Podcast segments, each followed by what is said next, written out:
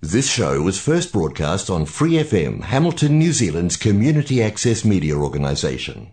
For more information on our lineup of shows and the role we play in the media, visit freefm.org.nz. Flat Out Whānau, you're with Lady H, host of Flat Out Pride on your Free FM dial. If you're a Waikato local with an idea for your own show, Free FM would love to hear from you. Check out our website, freefm.org.nz, or find Free FM on Facebook and get in touch. De mujer a mujer, juntas somos más fuertes. De mujer a mujer, juntas somos más fuertes. De mujer a mujer, juntas somos más fuertes. De mujer a mujer, juntas somos más fuertes. De mujer a mujer, juntas somos más fuertes. De mujer a mujer, juntas somos más fuertes. De mujer a mujer, juntas somos más fuertes.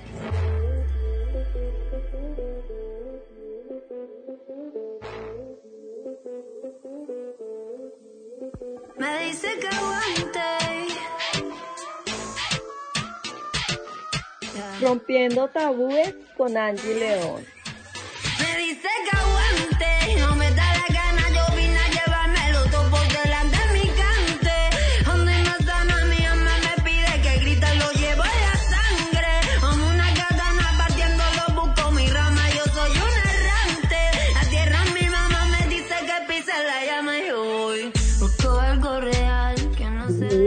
Mujeres, bienvenidas una vez más a nuestro programa de Mujer a Mujer. La saluda Ángel León, la sección Rompiendo Tabú. Y hoy nos acompaña Juliana y Sofía de las secciones Mujer y Violencia de Género y Empoderamiento Sexual, respectivamente. Hola chicas. Hola. Hola. Bueno, el día de hoy nos gustaría retomar una temática que yo te había hablado antes en la sección de Rompiendo Tabúes y es acerca del feminismo.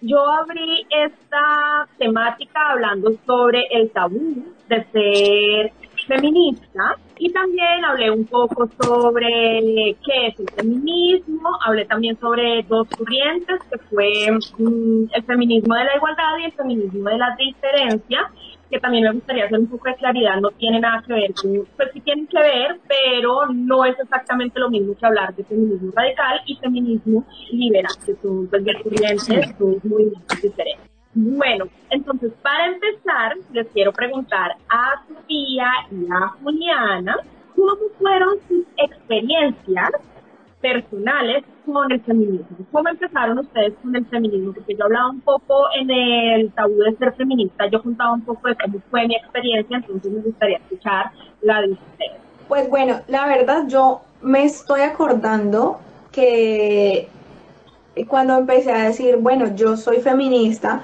fue hace poco realmente, en realidad hace yo creo que mm, más o menos tres años diría yo, porque eh, nunca había tenido el acercamiento que tuve al feminismo cuando llegué a Nueva Zelanda.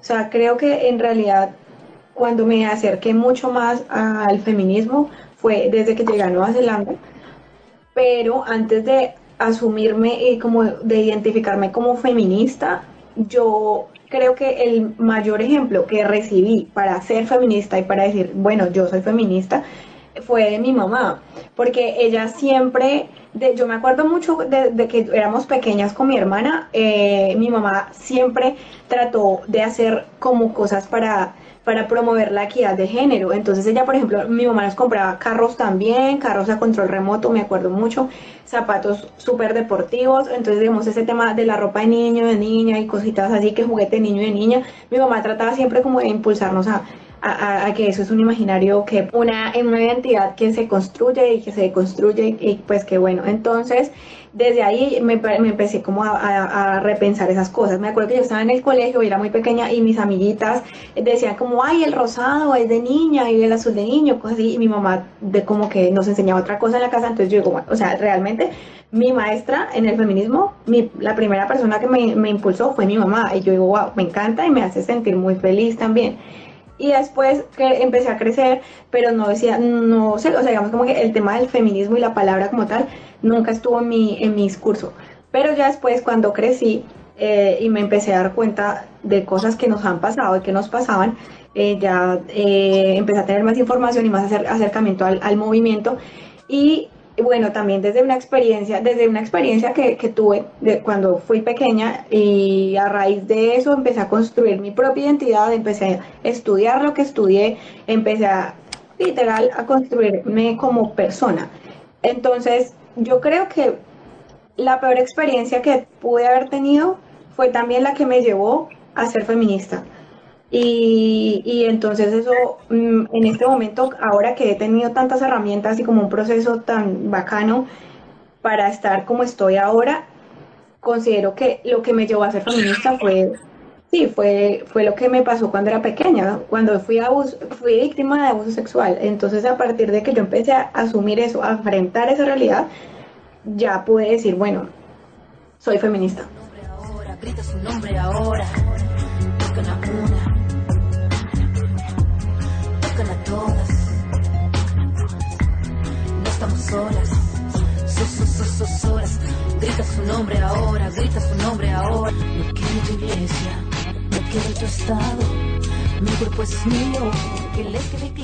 En mi caso, yo creo que también me pasó lo mismo que Juliana, pero digamos que mi entorno, pues yo sí, yo sí fui punkera y siempre me consideré anarquista.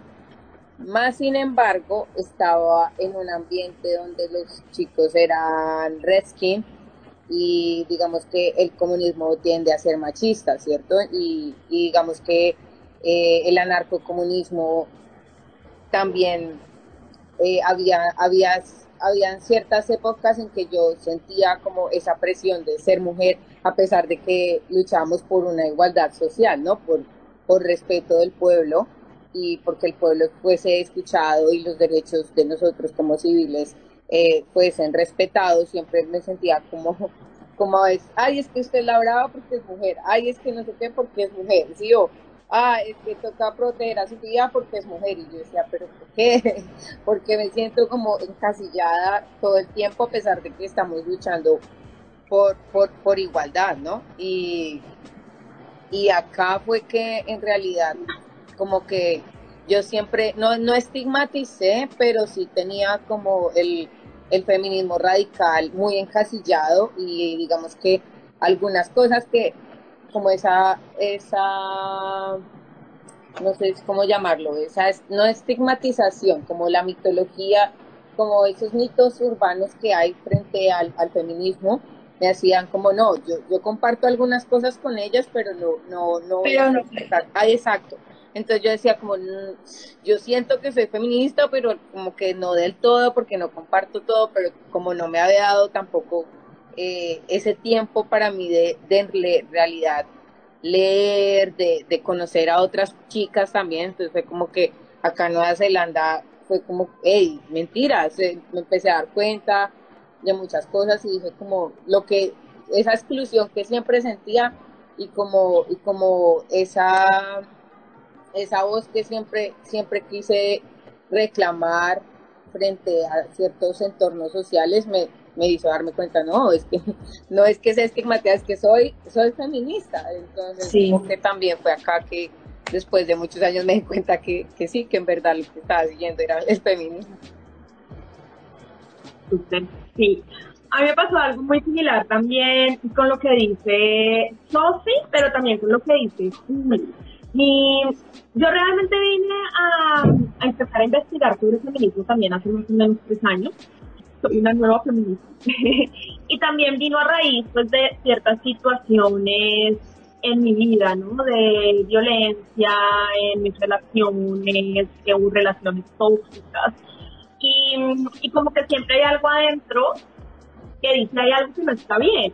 Entonces, como que nunca me había dado tampoco la oportunidad, yo había escuchado sobre feminismo, nunca fui capaz, yo lo decía eh, eh, cuando hablé sobre el tabú de ser feminista, yo lo decía, yo decía, nunca fui capaz como de decir, como de pensar mal acerca de los feministas, pero tampoco fui cap- no, no había sido capaz de meterme en el tema, investigar sobre el tema, ¿sí?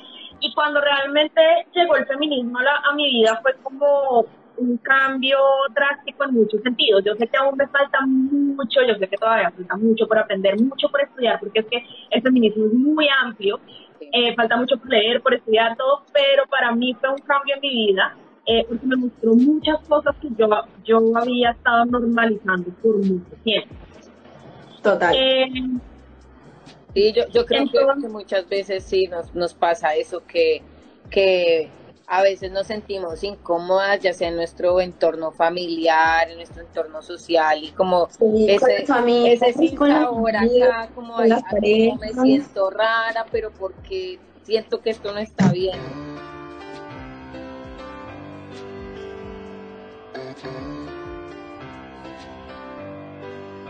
Va buscando una tirita que cura bien todo lo que debilita.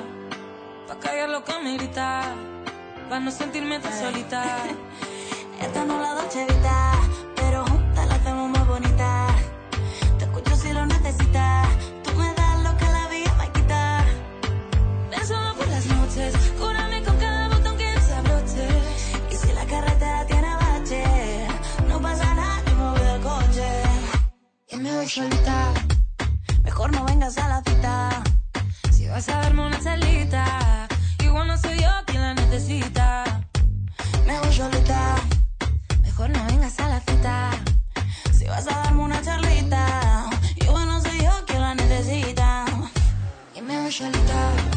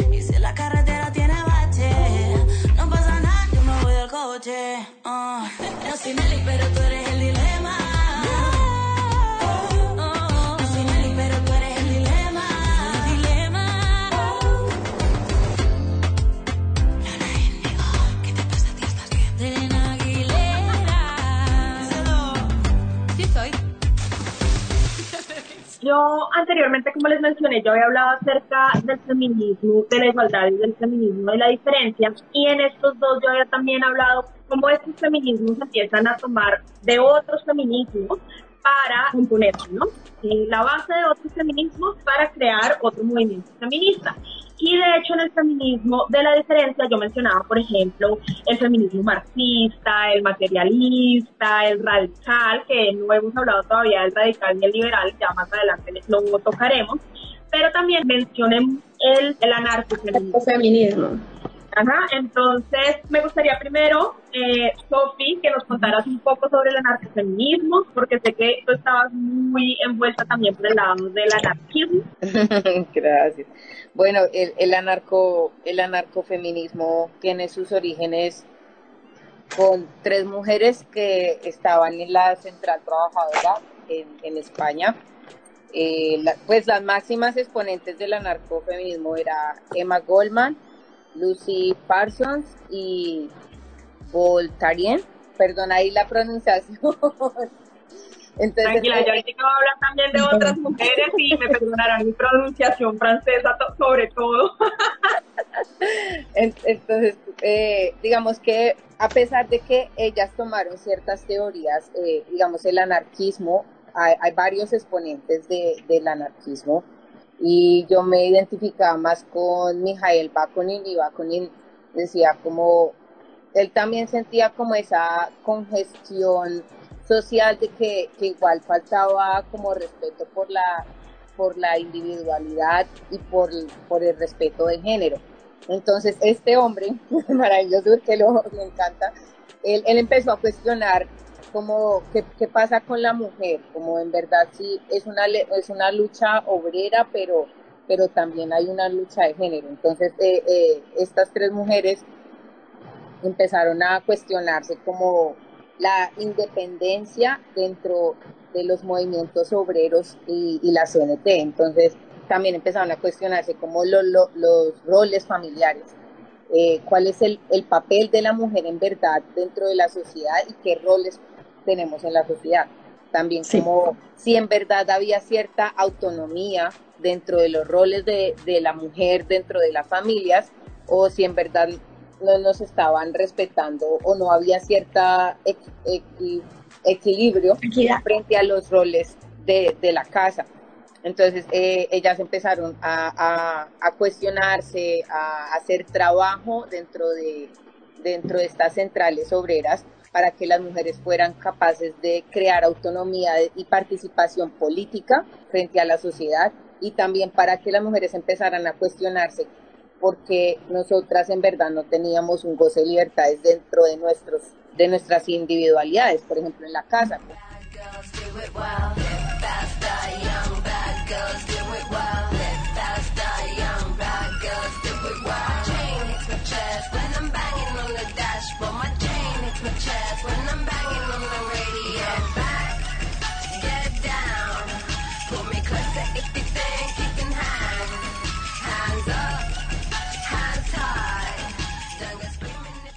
Eh, luego en España, porque más central en España, porque en España el, el movimiento anarcofeminista fue como, como más fuerte. Entonces ¿Más en, fuerte? España, sí, en España empezaron a, a, cuestionarse el por qué las mujeres no tenían como esas decisiones, sino que siempre como que el Estado imponía los roles de la mujer dentro de la sociedad. ¿sí? Entonces eh, empezaban a, a, preguntar cómo hay a luchar por esa soberanía individualista de las mujeres, como por qué la mujer está encasillada a ser la mujer reproductora y, o procreadora y también dentro de las centrales obreras ellas crearon un grupo independiente. Entonces, por ejemplo, mujeres como Mercedes como Posada en España empezaron a crear como esa emancipación política frente a los movimientos obreros. Y ellas empezaron a, a crear su grupo, dijeron, bueno, ya es nuestro tiempo, nosotras como mujeres tenemos cierta, como, como, como curiosamente ahorita Angie y las tres congeniamos, que, que sentían como ese sin sabor y, Mercedes, y Mercedes decía como, no, nosotras podemos crear nuestro, nuestros grupos obreros dentro dentro de las, las industrias dentro, ¿sí? dentro del movimiento. Pero ahí, ahí, yo también bueno quisiera hacer como una acotación muy importante porque este, este, perdón que te interrumpe sino que me parece que tiene mucho sentido. Eh, por ejemplo eh, si han escuchado que el, uno de los, de los eh, cánticos que siempre repetimos cuando tenemos concentraciones feministas o cuando estamos protestando es como la lucha será feminista o no será, porque es que cuando empezaron los movimientos, eh, los movimientos, sí, sociales y como los movimientos y eh, políticos, no, no, no, no, se empezaron a preocupar por las necesidades de las mujeres como mujeres, sino que siempre estábamos, estábamos detrás de hombres. Entonces me acuerdo también, por ejemplo, que Marx, Karl Marx, eh, uno de los grandes de la sociología, o sea, yo admiraba muchísimo al tipo. Bueno, yo soy socióloga, pero entonces después me empecé a dar cuenta que él tenía una relación muy mala con su pareja, con, con, con su esposa. Sí, entonces como no sé, me empecé, empecé a pensar y a repensar que todos los grandes exponentes de la antropología y de la sociología eran seguramente machistas. Y yo decía, no, no, y siempre los, los más grandes son hombres. Y siempre los que yo leí en la universidad, eh, Marx, eh, Weber, Durkheim, hombres, hombres, hombres, ¿sí? Entonces como que ahí empecé a pensar también en eso y yo creo que desde ahí también me empezó a picar el bichito del feminismo. Bueno, perdón, sí. No, no, él, él tiene razón, por ejemplo, yo decía que, que mi hija y Bakuni porque hay muchos exponentes, por ejemplo, eh, Proudhon, que fue el que sentó las bases de la teoría socialista y, y del proletariado, eh, ellos eran súper machistas, entonces él decía, pero acá hay algo que no, como que no, no funciona porque estamos excluyendo también a la mujer, porque ponemos a la mujer, porque, porque encasillamos solo a los grupos obreros en un lado y la mujer como la, la ama de casa. Y, y Claro, la que digamos, apoya, el pensador. el pensador. Entonces, digamos, gracias a, a, a mujeres como, como Goldman, como Parsons, las mujeres, por ejemplo, en, los movimientos en España narcofeministas, empezaron a luchar primero por el acceso a la educación, porque digamos que la ignorancia también crea desigualdad. Entonces ellas empezaron a, a luchar por esa participación política y de derechos e independencia. De hecho, el anarcofeminismo sienta las bases del, del feminismo ahora, porque fueron los primeros en cuestionarse el género, cuál es el papel de género en la sociedad y, cuál, y, cuáles son los roles en verdad que nosotras tenemos. Eh, también como eh, el anarcofeminismo permite y sentó las bases de que la mujer tenga el derecho a expresar un amor libre. O, también la libertad sexual de la mujer, porque nosotras siempre hemos sido condicionadas que, que, la mujer siempre tiene que ser para una sola persona, ¿no? Y que si esa mujer escoge solo uno, eh, eh, es esa persona con la que se tiene que dar y que si es una mujer que tiene una libertad sexual, la, la estigmatizamos como la puta, la perra, ¿sí? Y eso no es algo que solamente está pasando acá, sino que viene de mucho, muchas Claro, décadas eso- y años atrás. Eso es una, eso es una herencia, es una herencia de todo lo que, y, y entonces, por ejemplo, mm, creo que es súper bacano reivindicar movimientos feministas que se encargan de la producción del conocimiento para descolonizar la producción de- del conocimiento que siempre ha sido masculina. Entonces, me parece muy bacano y me ha servido también mucho para repensarme mis bases, mis bases las teóricas. relaciones de poder, porque las relaciones de poder no Sí. solamente viene del capitalismo y, del, y el obrero, sino también de las relaciones de poder de las mujeres dentro de la participación política y dentro de los roles de un, de un digamos, de un empleo, de, un, de una labor, de un lugar donde, desde el lugar donde nosotras trabajamos.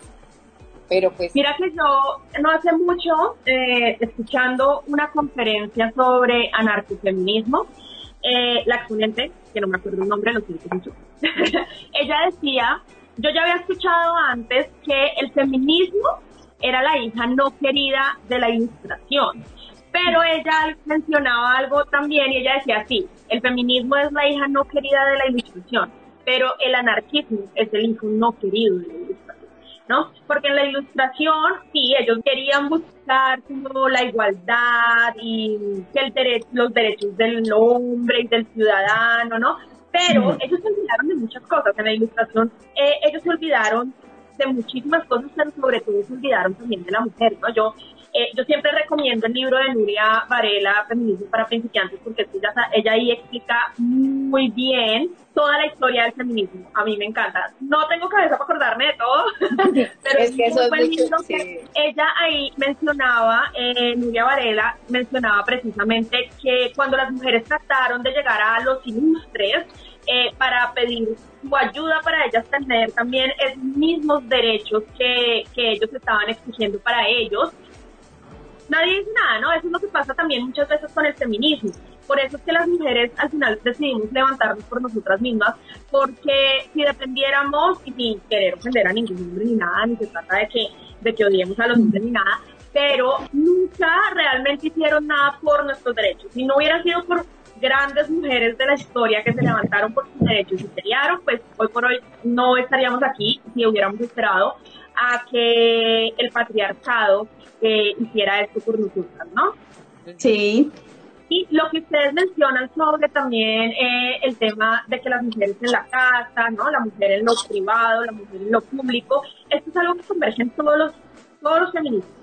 En todos los feminismos vamos a escuchar esto mismo porque la gente feminista es clara y, y también las problemáticas que se manejan alrededor del feminismo pues son claras y esta es, un- es una de las temáticas principales de cualquier movimiento feminista cómo las mujeres nos dejan en el ámbito privado y los hombres están en el ámbito público, ¿no? Nosotros estamos en el área del cuidado, del mantenimiento del hogar, ¿sí? Y ellos están en el trabajo, en, en, en lo público, ¿no? Seràs aquella que vas voler ser. Seràs la tres voltes rebel. Seràs un puny alçat al vent. I tu sols tu faràs vibrar cinc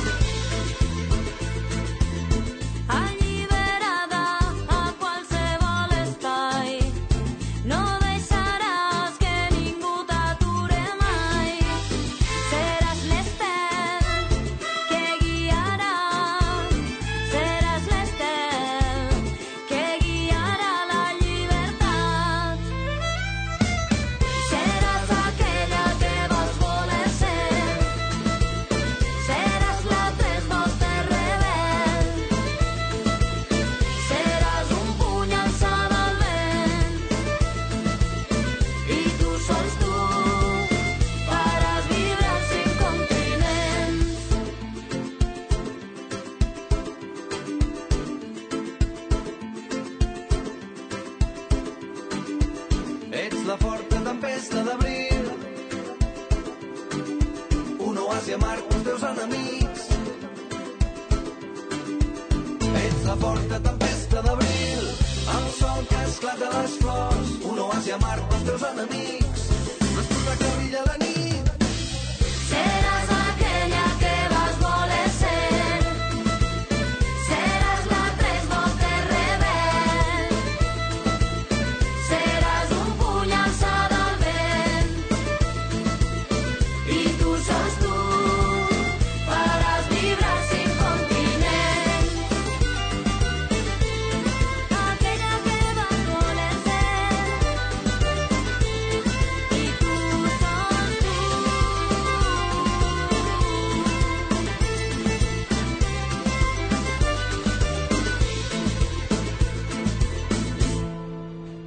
Pues que, no, pues como, como para finalizar, porque igual el, el, tema es un poco extenso, pero, pero es como a sintetizar es que algo que también, digamos, como que le agradezco a, a estas, a estas mujeres que, que empezaron a, luchar por, por nuestras individual- individualidades y, de- y, y respeto de género, es que si, si, bueno, si uno se pone como analizar, gracias a, a esa expresión de sexualidad y a ese respeto por, por la escogencia de la sexualidad, viene, viene ahora mucho lo que es como por ejemplo autonomía de, de reproducción, lo, como el derecho a, a, a Mm. poder usar anticonceptivos, a escoger si quiero eh, yo misma cortarme las trompas, ese tipo de cosas. Entonces, como que gracias como a, a, esta, a estas pequeñas eh, inquietudes que ellas Que surgieron en algún momento, deja- sí. Exacto, viene, viene la base ahora de, de muchos de los derechos que nosotras estamos Estamos ejerciendo. de, de, Claro, eh, por eso, por eso cuando, cuando, cuando, y yo no, y bueno, yo no juzgo porque yo también cuando Sofía decía que como que uno eh, a veces es temerosa de decir yo soy feminista, yo no juzgo porque yo también decía como, sí, yo, yo, me, yo, yo creo que es chévere, pero yo no sé si soy feminista. Ahora yo digo, no, la verdad es que si vos sos mujer, podés votar, puedes elegir y tenés libertad, pues como así, vos creo que te identificas con el feminismo, sino que hemos como demonizado esa palabra y la hemos demonizado porque es que, claro, porque es que no nos quieren pensando, no nos quieren ejerciendo nuestros derechos, nos quieren en la casa, cuidándole a los hijos y sí, o sea, No, y eso fue como despertar.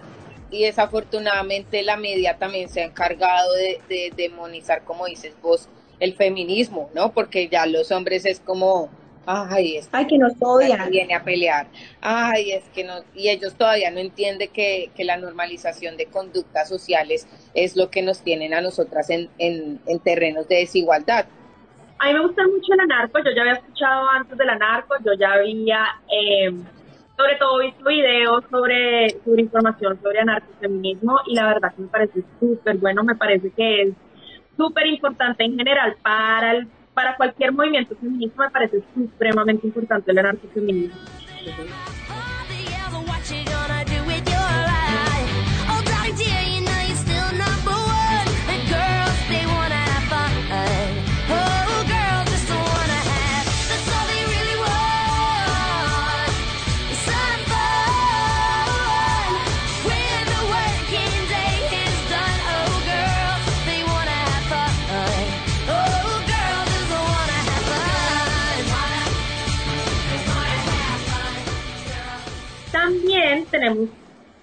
que eh, Juliana nos va a hablar acerca del feminismo. Entonces, eh, bueno, el, la, corriente que yo voy a tocar sobre el feminismo es el ciberfeminismo, ciberfeminismo, cyberfeminism en, en inglés.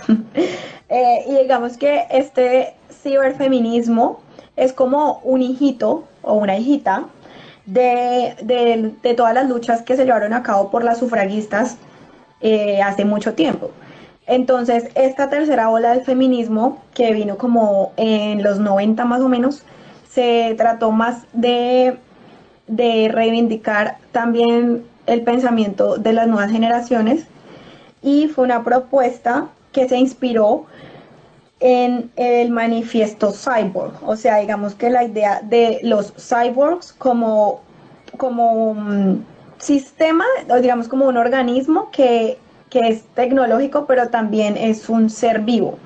Entonces, ahora, digamos, en este momento de nuestras vidas y la generación, mm, la, los centenias, porque bueno, nosotros somos milenios, pero los centenias ahora, que ya, pues ya literalmente nacieron inundados de tecnología, entonces este concepto del cyborg es como mucho más, es mucho más acorde a la identidad de, de, estas nuevas generaciones. Pero bueno, en este momento, perdón, en ese momento, en los 90 se empezó a hablar del ciberfeminismo como una nueva idea del feminismo, pero ya no ejercida, digamos que de manera física, presencialmente, las protestas y digamos lo que lo que hicieron las sufragistas, por ejemplo, sino que fue una lucha que empezó a darse desde otros espacios. Entonces, digamos que al principio decía, bueno, ciberfeminismo, entonces es como, ah, bueno, eh, no sé, hacer feminismo por redes o hacer feminismo online, algo así. O sea, era mi idea, eh, ignoran- de manera ignorante, lo asumí, pero en realidad el término eh, ciberfeminismo, digamos, el, el ciberfeminismo se hizo popular cuando empezaron a, pensar en que siempre la tecnología ha estado al servicio de las mujeres, pero, están, pero las mujeres han estado al servicio de los trabajos de los hombres, ¿sí? Entonces, por ejemplo, ahí eh, empezamos a pensar en lo que pasó con las telefonistas, eh, para que se hagan una idea y que se la vean y, y comprendan lo del el fenómeno de las telecomunicaciones, les voy a recomendar verse las chicas del cable, que ahí es, muy claro, es muy claro como, como ese fenómeno de las, de las telefonistas. Entonces, ¿qué pasó ahí? Las mujeres estaban trabajando en la tecnología, o sea, ellas trabajaban en la, tec- en la tecnología, tenían acceso a la tecnología, pero esa tecnología era para el servicio de los hombres, ¿sí? Entonces, ese tema del ciberfeminismo, eh, este movimiento ciberfeminista fue como más de bueno, ya que nosotras estamos tan conectadas con la tecnología, pues vamos a, apropiarnos también nosotras de la tecnología, ¿sí? O sea, como que no seamos más eh, servidoras de, de lo, de lo que pasa en el mundo de los hombres, sino que también podemos apropiarnos nosotras de nuestra lucha por medio de la tecnología. Eh, esa es la idea del ciberfeminismo. Y digamos que también el concepto ciberfeminismo se ha popularizado, se popularizó gracias a la obra de Sadie Plant en 1997, quien eh, habla de, mm, pues de que siempre se ha invisibilizado nuestro trabajo, ¿cierto? Eh, entonces, se evidenció en este libro que eh, ha sido injustamente nuestro trabajo siempre ha sido como desplazado injustamente y, y digamos que la, la creación de tecnología ha sido de los hombres. Entonces, digamos que el, el ciberfeminismo fue, fue eso, fue como decir, bueno, nosotras también somos capaces de usar la tecnología y nosotras entonces ahora vamos a empezar a hacer nuestra lucha con la tecnología porque esta herramienta también nos pertenece, ¿sí? No es solamente como, como, eh, como una cosa de hombres. Eh, eso entonces es, es el ciberfeminismo y ahora digamos que hablando de las identidades virtuales, de, sí, de las identidades virtuales, o sea, de lo que manejamos ahora, las redes sociales como tan viralmente aceptadas y también viralmente apropiadas por todas nosotras, eh, tenemos entonces por medio de eso una manera de acercarnos más. Y lo veo claramente, por ejemplo, con esto que estamos haciendo nosotras desde acá, que podemos conectarnos con todas las mujeres en Latinoamérica sin necesidad que sea presencialmente y asimismo también por ejemplo Angie que está haciendo el club de lectura el club de las películas y lo puede hacer perfectamente usando la tecnología entonces el ciberfeminismo eh, es eso es la, rela- o sea, la relación de, entre las mujeres y la tecnología que siempre ha sido como difícil porque, y es que bueno, también me, me, me pongo a pensar, por ejemplo, es un ejercicio diario. Las carreras de, de ingenierías siempre son hombres, ¿no? Siempre. Entonces la ingeniería telemática, el ingeniero telemático, el ingeniero de sistemas, eh, el ingeniero civil, evidentemente, pues porque la ingeniería civil pues es para hombres porque ellos son los que construyen. Pero entonces ahora con esto del ciberfeminismo se está rompiendo también esa idea. Eh, este, bueno, no es un imaginario porque es la realidad. O sea, sí, se está rompiendo como todo esto que se, que se ha impuesto y está vigente todavía, que son los hombres los que son los que están ahí como en la tecnología. Y nos pasa todo el tiempo y sigue siendo un tabú. Digamos que cuando una persona te conoce y, y tú eres ingeniera de sistemas o tú eres una ingeniera telemática, es como que, ah, yo pensé que usted va, no sé, comunicación social. ¿Sí? Entonces es así. Y bueno, haciendo un recorrido de la relación de la tecnología y la sociedad, entonces se puede señalar que la tecnología presente, pues la tecnología ha sido una herramienta de todos nosotros, de, de, de, de nosotros como ser humano, y siempre los artefactos tecnológicos han, han estado presentes en, en la vida social de nosotras y de nosotros, o sea, de las mujeres y de los hombres. Entonces, ¿por qué no hacer uso de, esto, de estos elementos y de esta tecnología? No solamente para, para apropiarnos de eso, sino también, por ejemplo, pienso mucho en movilizaciones, movilizaciones mediante la red, eh, espacios que, han- que hemos conquistado mediante la red. O, por ejemplo, algo que me parece un, un ejemplo de esto.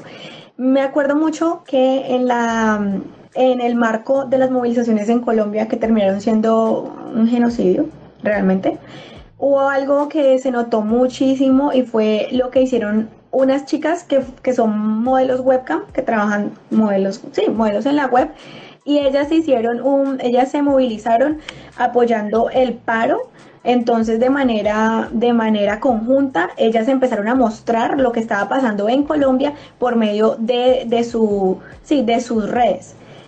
Eh, entonces, eso es un ejemplo clarísimo, entonces, por, pues, de lo que es el ciberfeminismo.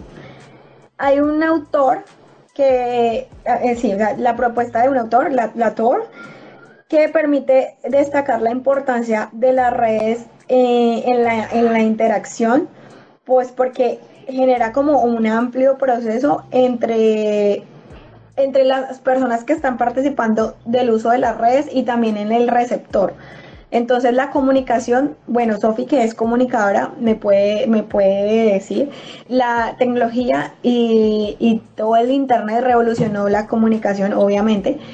Entonces, ahora que estamos haciendo uso del Internet también para, para generar cambios y para empezar a cuestionar muchísimas cosas que han venido pasando y que nos han estado afectando, es cuando pues estamos hablando de ciberfeminismo. Pues como bueno, Sofía, como decía, eh, el, los procesos de asignación de roles y los, y los procesos de asignación de género a, a, siempre han estado presentes a través de las diferentes épocas, entonces no podemos hablar de, del, del, machismo y, del, y, de, y, de, lo que nos hacían, digamos, de la vulneración de, los, de nuestros derechos hace 50 años a lo que es ahora. Claro, hemos tenido muchas conquistas, hemos tenido logros, pero ese machismo y ese ejercicio del poder y de, de querernos, digamos, eh, subyugar, ¿sí? También se ha transformado.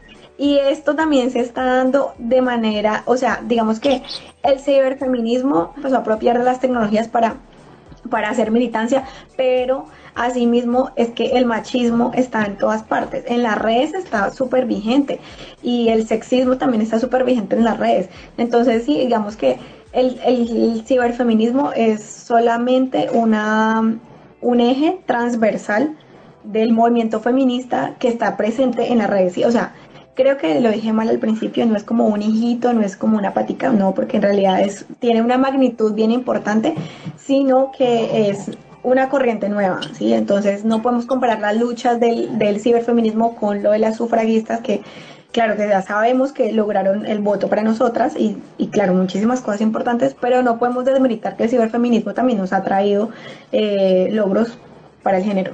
Yo creo que nosotras, yo creo que de mujer a mujer, si hablamos coloquialmente, ha sido, sí. ha sido bien fiel al uso del ciberfeminismo, porque esa ha sido la manera como nosotras comunicamos lo que nosotras pensamos y queremos compartir y el espacio que nosotras brindamos, por ejemplo, Angie nos puede decir con, con su club de lectura y cine, ha sido un espacio de, encuentro también feminista en, cierta manera, como esa sororidad hace parte yo creo que también de, ese, de ese nuevo ciberfeminismo que menciona Juliana. No sé chicas ustedes qué opinan, pero Sí, totalmente. De mujer a mujer se ha dedicado a, trabajar y construir activismo. Ha sido a través de, de, pues de estos medios, ¿no? Que de hecho cuando nosotros crecimos todavía no estábamos tan tan involucradas en, en eso porque como que cuando nosotras en, en, nuestra época nuestra generación todavía todavía apenas estaban no, llegando las tecnologías no y en los últimos años sí. hemos podido ver cómo estas tecnologías han crecido de una manera increíble, ¿no? Entonces, obviamente las generaciones que han llegado después de nosotras no podrían ni siquiera imaginarse cómo sería el mundo sin tecnología, pero nosotros yo creo que sí alcanzamos a, a, a saber un poquito cómo fue eso, ¿no? De pronto una generación anterior, otra historia. Sí, pasamos, sí, pasamos aquí. desde lo físico al, al meta. Ajá. Sí. Eso, sí, total. A mí me parece importante mencionar una frasecita y creo que eh, es como, bueno, sí, para terminar, es, es una pregunta. Si las mujeres viven en una estructura machista que intenta controlar sus movimientos y acciones, ¿no han sido desde siempre hackers? O sea, claro, digamos, si nosotros adaptamos lo que, lo que el feminismo ha, sido siempre y lo que hemos estado haciendo, pues eh, que hemos estado tratando de hacer es hackeando la estructura machista. O sea, en realidad eso es lo que pues, nos quiere como decir esta frase. Sí, vivimos en una estructura machista y siempre que intenta controlar nuestros movimientos, pero pues nosotros que sabemos, pues hackeamos. ¿eh? Mi corazón es muy grande y en él caben varios quereres. Por eso no me comprometo y me dedico a disfrutar los placeres. He tenido varias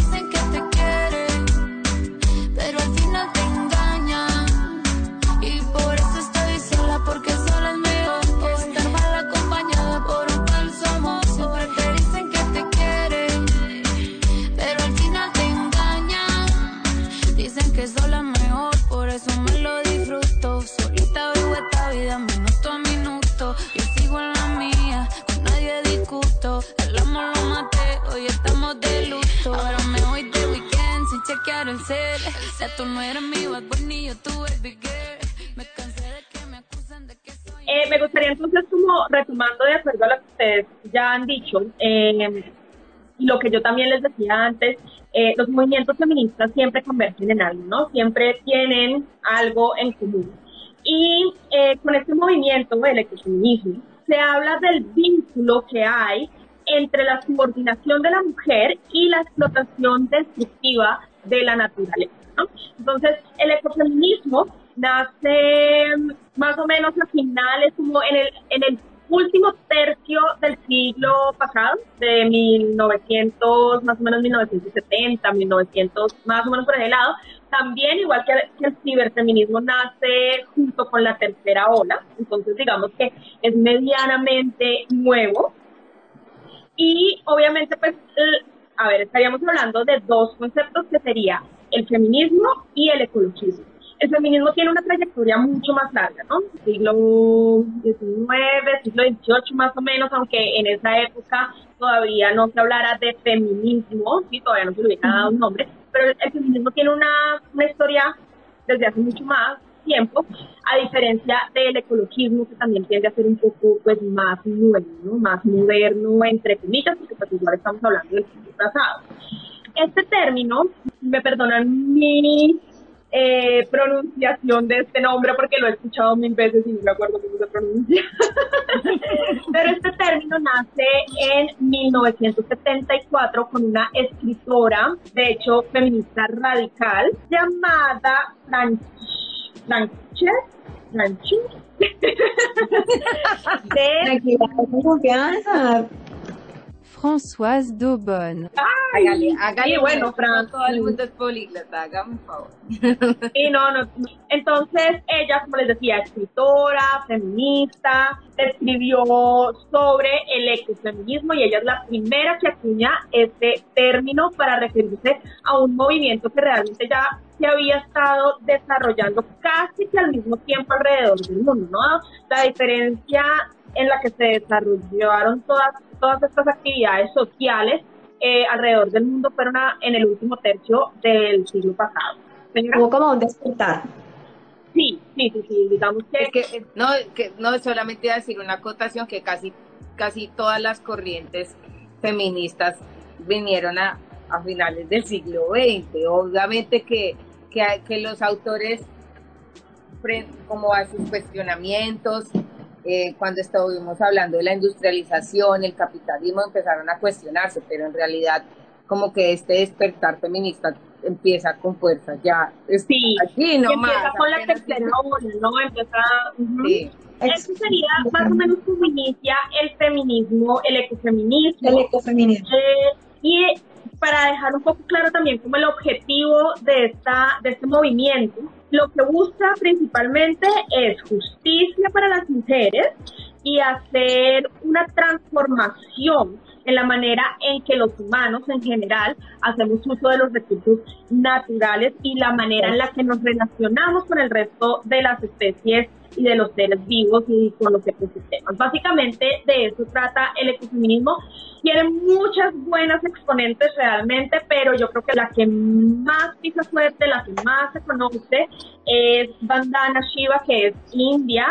Ella se basa en toda su cultura, sus tradiciones, eh, en su religión para hacer activismo. Ella de hecho ganó el Premio Nobel Alternativo en 1993 por su trabajo. Y eh, bueno, ella es una de las mayores exponentes. Me pareció muy curioso sobre ella que mencionaba que el patriarcado había nacido con la llegada de Cristóbal Colón a América. América. Sí, digamos que en el concepto que sí, ella dice, bueno, el patriarcado nace con la llegada de Cristóbal Colón a América, se empieza a desarrollar más ampliamente con la revolución industrial, pero el Ujú. patriarcado se establece y se fija ya con el capitalismo. Sí, sí. ¿no? Y tiene mucho sentido. tiene Claro, mucho sí, tiene sentido. sentido. Los burgueses son bastante machistas. Sí, sí, es, sí, o sea, siempre la dominación. ¿no? de, de- del hombre empieza desde eh, querer invadir territorios, ¿no? De la invasión de los territorios, la conquista, todo esto desde ahí, total, yo estoy totalmente de acuerdo con ella. Y es que viene, viene el, mira, eso en realidad esto viene de mucho, mucho tiempo, mucho, mucho tiempo atrás. Desde los celtas, sí, los celtas, los druidas, en ese momento las mujeres eran las sabias hechiceras y eran sabias y eran respetadas. Pero entonces después eh, se cambió la torta y entonces ahí empezamos a hacer las malas del paseo. Entonces las brujas, la, sí, entonces la cacería de las brujas, no sé qué. Pero ¿por qué? Pues porque era como un miedo que había para la, porque las mujeres estaban haciendo cosas, sí, o sea, estaban, o sea, en realidad la, la hechicería y la brujería se relacionó con todo lo oscuro, entonces ahí empezamos a hacer las malas del paseo. ¿Por qué? Porque había miedo, había miedo de parte de los hombres que nosotros estábamos manejando como algo muy pro, digamos, así en términos súper coloquiales, obviamente. Y pues no voy a mm, ampliar más porque no, no tengo aquí toda la información, pero así más o menos pasó. Y ha sido siempre así, el miedo, el miedo, el miedo.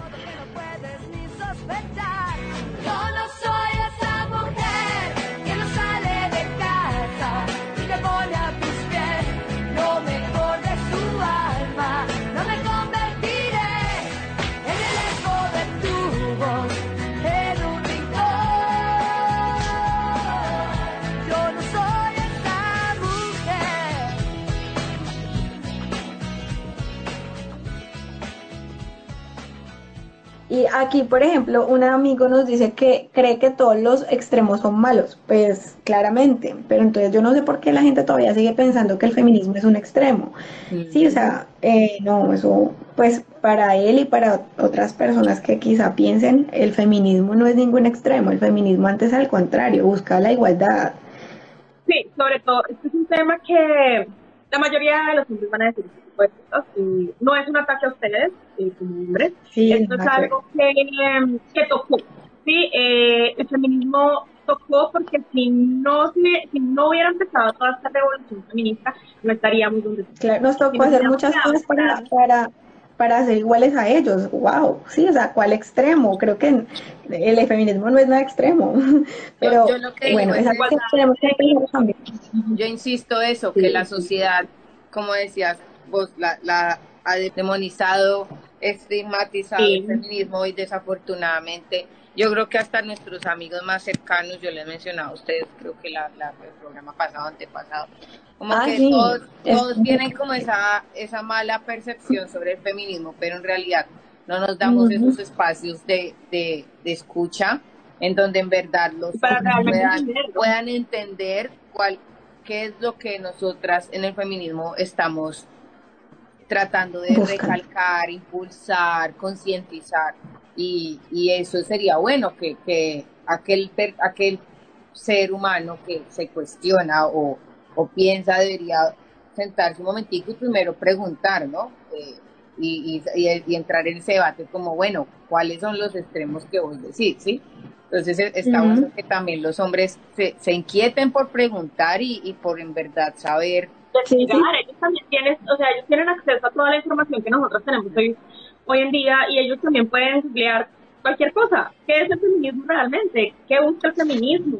No tienen Sí, que entrar pues, a que- indagar las corrientes, los movimientos, las teorías, ni nada. Claro. Simplemente No, pero, pero es que nos tienen, en una- pero nos tienen re mala fama, o sea, es como la feminazi. Entonces, partiendo de ahí, yo ay, por favor. En, Pero, en otro capítulo hablamos sobre lo que, de dónde proviene la palabra feminazi. Sí, es, es necesario, es necesario.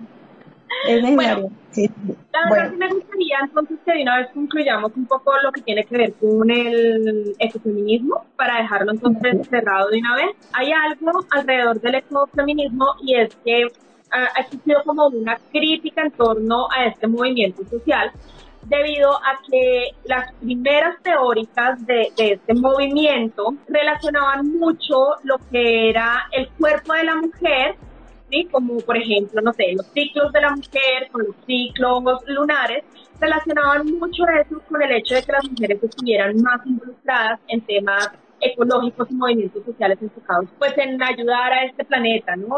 Entonces se empezó a decir que el ecofeminismo era esencialista porque se decía que las mujeres tendrían, entre comillas, como estamos acostumbradas bajo lo que nos han enseñado como género mujer, como, como género femenino, eh, en los cuidados, en el, la el mantenimiento del hogar, ¿no? Entonces, mm, como que por eso era que nosotros como mujeres estábamos más dirigidas hacia el lado de cuidar el planeta, ¿no? Que era Ya. también un poco lo que mencionaba antes eh, Sofía, si no estoy mal, con relación a las ingenierías, ¿no? Que son más masculinas, entonces la ecología o lo que tiene que ver con la naturaleza es más femenina. Pero estos son solo los roles de géneros que nos han impuesto. Claramente nuestros cuerpos se relacionan mucho con la naturaleza, ¿no? Eh, los ciclos lunares, la madre tierra, claramente, ¿sí? Pero no por eso es que nosotras nos enfocamos más en temas ecológicos y de mantener el planeta y de cuidarlo y de sembrar, sino es por esos estereotipos que nos han impuesto como mujeres del cuidado, de otras personas, ¿no? También hay algo muy interesante del ecofeminismo, ya para terminar, esto ya es lo último. Eh, esto lo mencionaba la escritora Marie Mellor en su libro Rompiendo Fronteras. Ella decía que los seres humanos somos interdependientes y ecodependientes. ¿Esto qué quiere decir? Inter- interdependientes significa que nosotros dependemos de otros, por ejemplo, cuando somos bebés o cuando somos niños o cuando ya llegamos a, a la madurez, a la adultez, dependemos del cuidado de otros, ¿sí? Y ecodependientes porque dependemos de todo lo que nos ofrece nuestro entorno y la naturaleza para poder sobrevivir. Es decir, sin el cuidado de otros y sin lo que nos ofrece la naturaleza, nosotros como seres humanos no podríamos sobrevivir y de ahí la importancia del ecofeminismo y de todo el activismo ecofeminista sobre el cuidado del medio ambiente. Y bueno, eso sería todo. Hoy hablamos entonces, de, tuvimos anarcofeminismo, tuvimos ciberfeminismo y ecofeminismo. De verdad que muchas gracias chicas por su participación. Les recordamos nuestras redes sociales.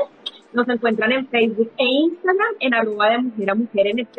La página web es www.demujeramujer.nz y también nos pueden contactar en nuestro WhatsApp ya sea que tengan ideas de algún tema o que quieran dar más información sobre lo que hablamos el día de hoy o cualquier otro tema que quieran contarnos a nuestro número de WhatsApp 020 4021 5121.